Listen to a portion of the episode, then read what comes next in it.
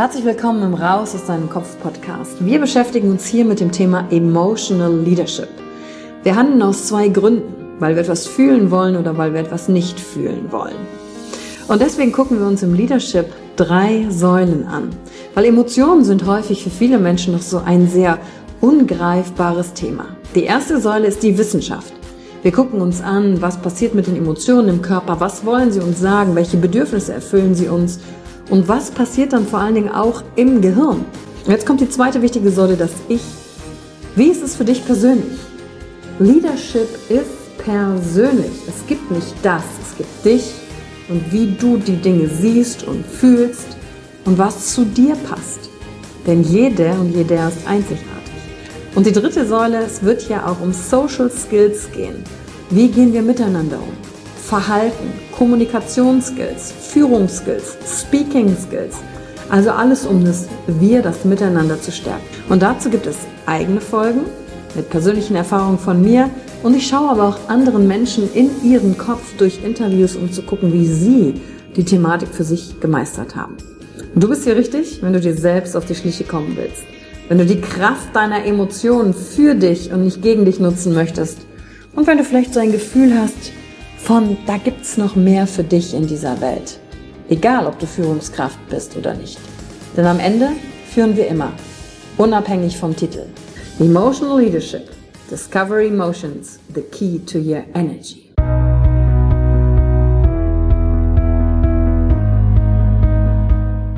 Hallo und herzlich willkommen bei einer neuen Folge von deinem Podcast Raus aus deinem Kopf. Hier holst du dir dein Wissen und deine Inspirationen rund um das Thema emotionale Intelligenz und Kompetenz. Danke fürs Einschalten. Viel Spaß mit der heutigen Folge.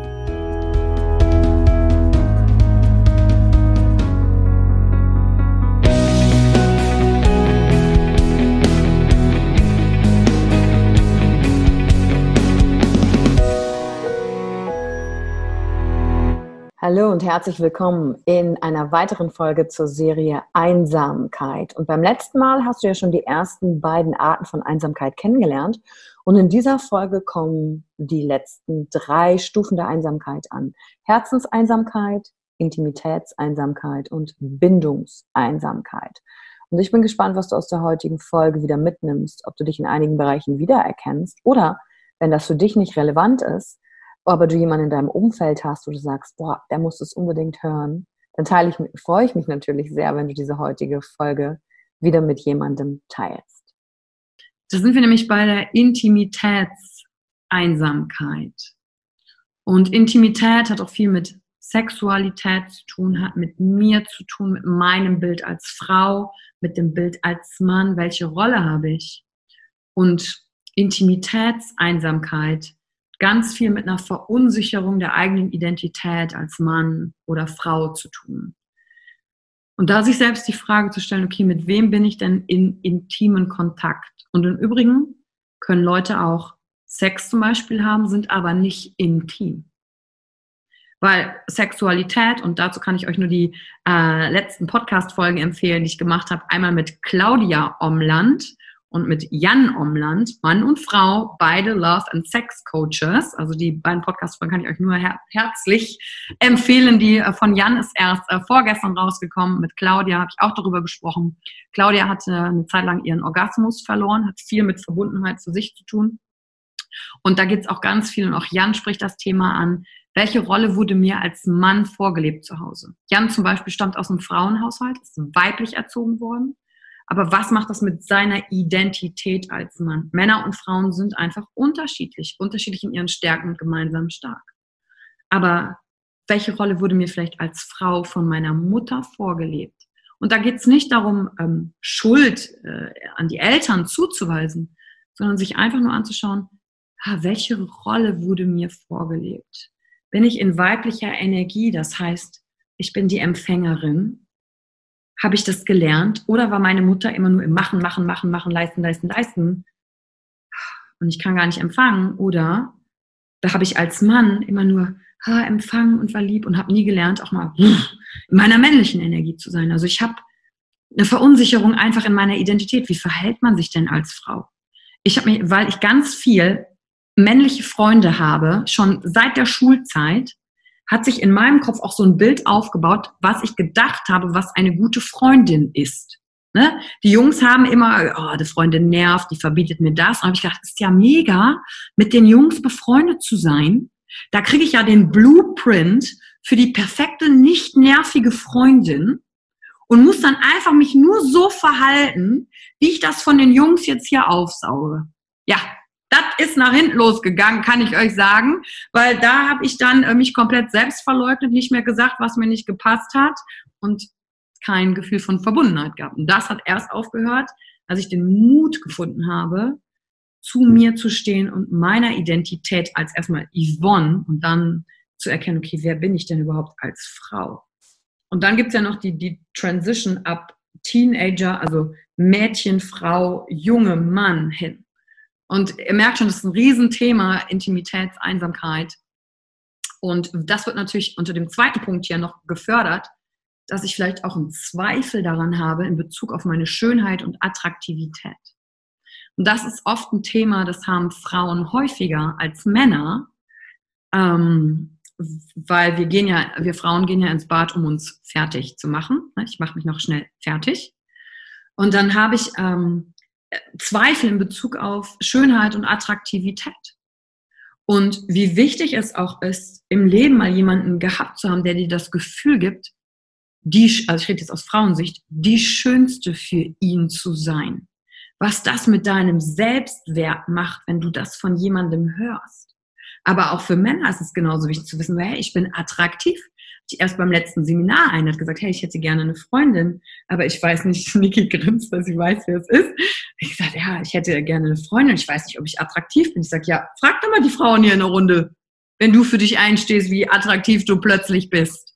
Und zack, kamen Leute aus dem Außenfeld hinzu und haben ähm, ihm von außen gespielt, dass er attraktiv ist. Also da auch hinzuschauen, okay, habe ich Zweifel in Bezug auf meine Schönheit und Attraktivität? Und ein dritter Punkt kann natürlich auch sein, und der ist, ähm, der ist in der Vergangenheit begründet, bedeutet Intimität für mich Gefahr. Also zum Beispiel Menschen, die ähm, sexuellen Missbrauch in ihrer Kindheit erlebt haben, ist ein ganz krasses Thema in Bezug auf diese Intimitätseinsamkeit, weil jemand kommt dir so nahe in deinen geschützten Raum und Intimität bedeutet Gefahr. Dort bin ich verletzt worden oder beschämt worden. Kann auch sein in der Schule, Sport, Jungs ziehen sich aus, plötzlich lachen alle den, den Jungen aus, keine Ahnung, weil er drei Haare mehr bekommen hat oder warum auch immer. Oder weil er noch keine Muckis hat, Fliegengewicht ist. Hat es mit Beschämung zu tun, sich mit seiner Intimität zu zeigen? Oder ist Scham von zu Hause mitgegeben worden? Also ihr seht, oh, da steckt so viel drin, allein in diesem dritten Punkt. Und einfach zu wissen, ah, okay, da könnte es vielleicht herkommen. Da muss man sich übrigens nicht überanalysieren, äh, wo kommt denn das alles her, sondern einfach nur, ah, krass, Intimitätseinsamkeit. Wow, da, wenn ich ähm, Intimität als Gefahr erlernt habe, brauche ich ein Gegenbeispiel. Muss ich schauen, mit wem ist es sicher, dass ich le neu lerne, Intimität bedeutet keine Gefahr. Muss ich schauen, ah, okay, äh, welches Rollenbild will ich haben? Ah, wie verhalte ich mich als Frau? Gibt es vielleicht welche im Außen, wo ich mir was anschauen kann, sage, oh, da kann ich mir was abgucken und so meinen eigenen Weg dadurch finden. Und ähm, es gibt auch den Punkt, dass Menschen, äh, die die Intim Intimitätseinsamkeit haben, Intimität und Sexualität zwar ausleben, aber heimlich und nicht intime Verbundenheit, gegenseitiges Weiterentwicklung in der Paarbeziehung, also nicht in der intimen Paarbeziehung. Gerade wenn ihr die Podcast-Folge mit dem Jan anhört, ähm, ich plaudere hier mal schon mal zwei, drei Sätze aus dem Nähkästchen. Der Jan hat äh, früher sehr gerne offene Beziehungen gelebt. Und als er meine Freundin Claudia kennengelernt hat, hat er gesagt, mal, es ist mega, lass uns ein Paar sein, aber offene Beziehung ist super, weil dann kann ich noch Sex mit anderen Frauen haben. Und Claudia hat am Anfang gesagt, okay, probiert sie aus, kriegt sie hin. Und irgendwann hat Jan erkannt, ich kürze es ab, dass er nur quasi den Außerbeziehungs, wie sagt man, haften Sex gesucht hat, weil er Angst hatte vor der tieferen Verbundenheit zu nur einer Frau, zu Claudia. Also es war ein Ablenkungsmechanismus. Also Intimitätseinsamkeit bedeutet nicht gleich, ich habe keinen Sex, kann auch heißen, ich habe ganz viel Sex um mich nicht auf eine Person tiefer einlassen zu müssen.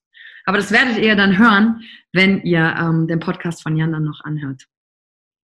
Und dann ist ein Gedanke, der dann da ist, ähm, wer bin ich denn, Selbstwert, dass ich mit jemandem eins werden könnte. Weil gerade bei der Intimität geht es viel darum, eins zu sein. Und wer bin ich denn? Ne, Menschen, die ähm, beim Sex die Augen zu haben, zum Beispiel, also wirklich die beiden Podcast-Folgen mit Claudia und Jan, habe ich schon tausendmal gesagt, kann ich nur empfehlen.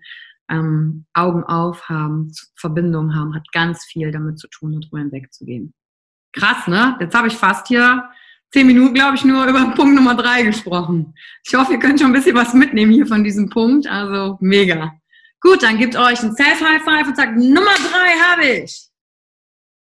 Mega. Und wer mit jemandem sitzt wie Alex, immer schön rüber zur Mutter oder mit wem sitzen da, ne? nee? Okay. Kann ich nicht sehen, ist nicht im Bild. Okay, dann kommen wir zu Nummer vier. Herzenseinsamkeit. Und da habe ich euch schon direkt eingeblendet, was ist. Nummer vier betrifft wirklich meinen inneren, inneren Kern eines Menschen. Und wenn ich dann höre, ja, du musst ja nur dein Herz öffnen. Menschen mit Herzenseinsamkeit können mit dieser Aussage nichts anfangen. Diese, ja, wie Herz öffnen. Das betrifft den inneren Kern, die tiefsten Gefühle. Und das sind Menschen, die in frühen Jahren erfahren haben, ähm, dass es ganz krasse Konventionen gibt in richtigen und falschen Verhalten. Und wenn du als Kind oder Baby, da bist du ja, also bedingungsloser lieben als als Baby können wir, glaube ich, fast gar nicht mehr. Ja, also die Liebe ist unbeschreiblich, bedingungslos. Und wenn ich dann aber immer wieder erfahre, dass die Liebe, die ich gebe als Kind, ins Leere läuft, weil vielleicht meine Mutter oder mein Vater das nicht annehmen können, dass zu viel für dich ist, dann ist das ein Schmerz ganz tief hier drin. Und das macht die Herzenseinsamkeit. Viel auch mit Urvertrauen zu tun und diesem Gedanken, etwas fehlt in mir. Ich kann eine intime Beziehung haben, aber mich herzenseinsam fühlen. Und was da passiert ist, ist, dass das Herz sich zum Schutz einfach verschlossen hat, weil es so wehgetan hat. Und ähm, dafür äh, zeige ich euch im Anschluss nur kurz, gibt es verschiedene Schutzprogramme, die ausgelöst worden sind, weil du irgendwann entschieden hast, dann, hey, es ist besser, Schmerz nicht zu spüren. Und die findest du im Kaktusmodell.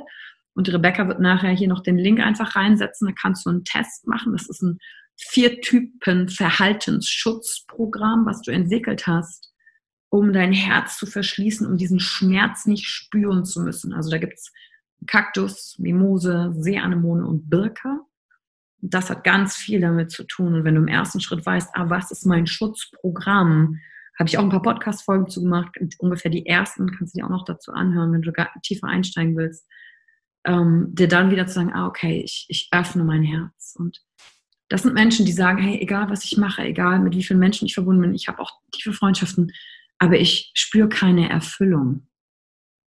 Und Spontanität geht verloren und Leidenschaft geht verloren. Das ist dieses Leben in seiner vollen Fülle leben und kreativ sein, weil das steckt alles in wie gut bin ich mit mir verbunden. Und was dahinter steht, ist der fehlende Satz, dass ich selber, und da sind wir wieder bei den, bei den drei Annahmen vom Anfang, dass du jetzt schon so gut, bist, wie du bist. Damit so dein, dein Herz, also als Übung kannst du dir einfach vorstellen, wenn jemand bist, der gerne in Bildern denkt, du dich gerade hinsetzt und dann wie so ein, entweder was auch immer für dich besser funktioniert, entweder hast du so einen Reißverschluss, den du dann ansippst, also aufmachst und sagst, okay, das ist mein Herz, ah, es strahlt. Wenn du Bilder blöd findest oder ein anderes Bild haben willst, dann sagst du, wow, das ist wie eine Blume, die geht auf. Wenn du sagst, du findest das alles doof, dann mach dir kein Bild, sondern spür einfach in dich hinein. Wenn du nicht weißt, wie das geht, dann lass es sein. Dann stell dir vor, wie jemand sich anfühlen würde, der in sich hineinspürt. Also guck, was für dich funktioniert, weil nicht eine Technik funktioniert für alle einfach gleich. Das ist die vierte Einsamkeit. Deswegen gib dir ein Self-High Five und sag, Nummer vier haben wir, noch eine. Und dann kommen wir zur letzten Einsamkeit und das ist Nummer fünf. Und das ist die Bindungs Bindungseinsamkeit. Und die hängt natürlich ganz krass mit der Herzenseinsamkeit zusammen. Und das sind Menschen, die oft nur flüchtige Begegnungen in ihrem Leben haben. Bindungsängste. Vielleicht hilft auch das Buch von Stefanie Stahl, Jeder ist beziehungsfähig. Ähm, könnte ich mir denken, dass es auch in die Richtung geht und die Bindungseinsamkeit. Ich kann mich nicht an jemanden binden. Ähm, manchmal versteckt sich das auch hinter dem Wert, boah, ich habe Freiheit als höchsten Wert. Das, das widerspricht natürlich auf der einen Seite, ich binde mich. Aber sich zu binden, birgt jede Menge Freiheit da drin, weil es mir einen sicheren Halt gibt. Und es können zum Beispiel Menschen sein, die sind, das spricht übrigens, widerspricht nicht dem, dass man dann auch nicht verheiratet ist. Es gibt Ehepaare und haben auch familiäre Beziehungen und lieben auch ihre Kinder und sind in einer Ehe, aber das ist das Konstrukt von außen. Die sind nicht von innen verbunden und die leben in dieser Bindungseinsamkeit. Und die schweifen dann auch gerne ab. Was diese Leute übrigens nicht haben, ist Kontakteinsamkeit. Also Leute, die Bindungseinsamkeit haben, das sind super Kontakter. Also Networker zum Beispiel, mega, du hast nie eine Kontakteinsamkeit, aber kannst mal hingucken, ob du vielleicht eine Bindungseinsamkeit hast um dich an, auf, eine, auf eine Sache für dich festzulegen und zu committen. Das hat viel mit dem, mit dem Herz zu tun. Und der letzte Satz hier, der auf der Folie steht, ist ganz entscheidend. Ich habe keine Sicherheit, mich anderen zumuten zu können. Und da steckt wieder das Selbstvertrauen, der Selbstwert drin. Bin ich gut so, wie ich bin? Oder bin ich eine Zumutung? Danke für die Zeit, die du dir heute genommen hast, um dieser Folge zuzuhören. Damit hast du wieder etwas für dich getan, das dir niemand nehmen kann. Und wenn dir etwas aus dem Podcast gefallen hat, bewerte ihn gerne und teile ihn mit anderen Menschen, die dadurch auch wachsen können. Wenn du Fragen hast oder dir eine Folge zu einem bestimmten Thema wünschst, schreib mir auf Instagram oder Facebook. Ich freue mich von dir zu hören. Deine Yvonne. Danke, dass du dir heute die Zeit genommen hast, reinzuhören. Die Folge hat dir gefallen? Dann lass mir doch eine Bewertung da. Schreib mir auf Instagram auch, wenn du einen Wunsch für eine eigene Folge hast. Und teile die Folge mit jemandem, der dir wichtig ist, wo du denkst, ha, der oder sie könnte davon profitieren. Und wenn du mehr zum Thema Emotional Leadership wissen möchtest, folge einfach den Links in den Show Notes. Ein Einstieg in unsere Welt der Emotionen könnte für dich auch die Emotion Entdeckertour sein. Ich freue mich auf dich und ganz besonders, dass du hier bist.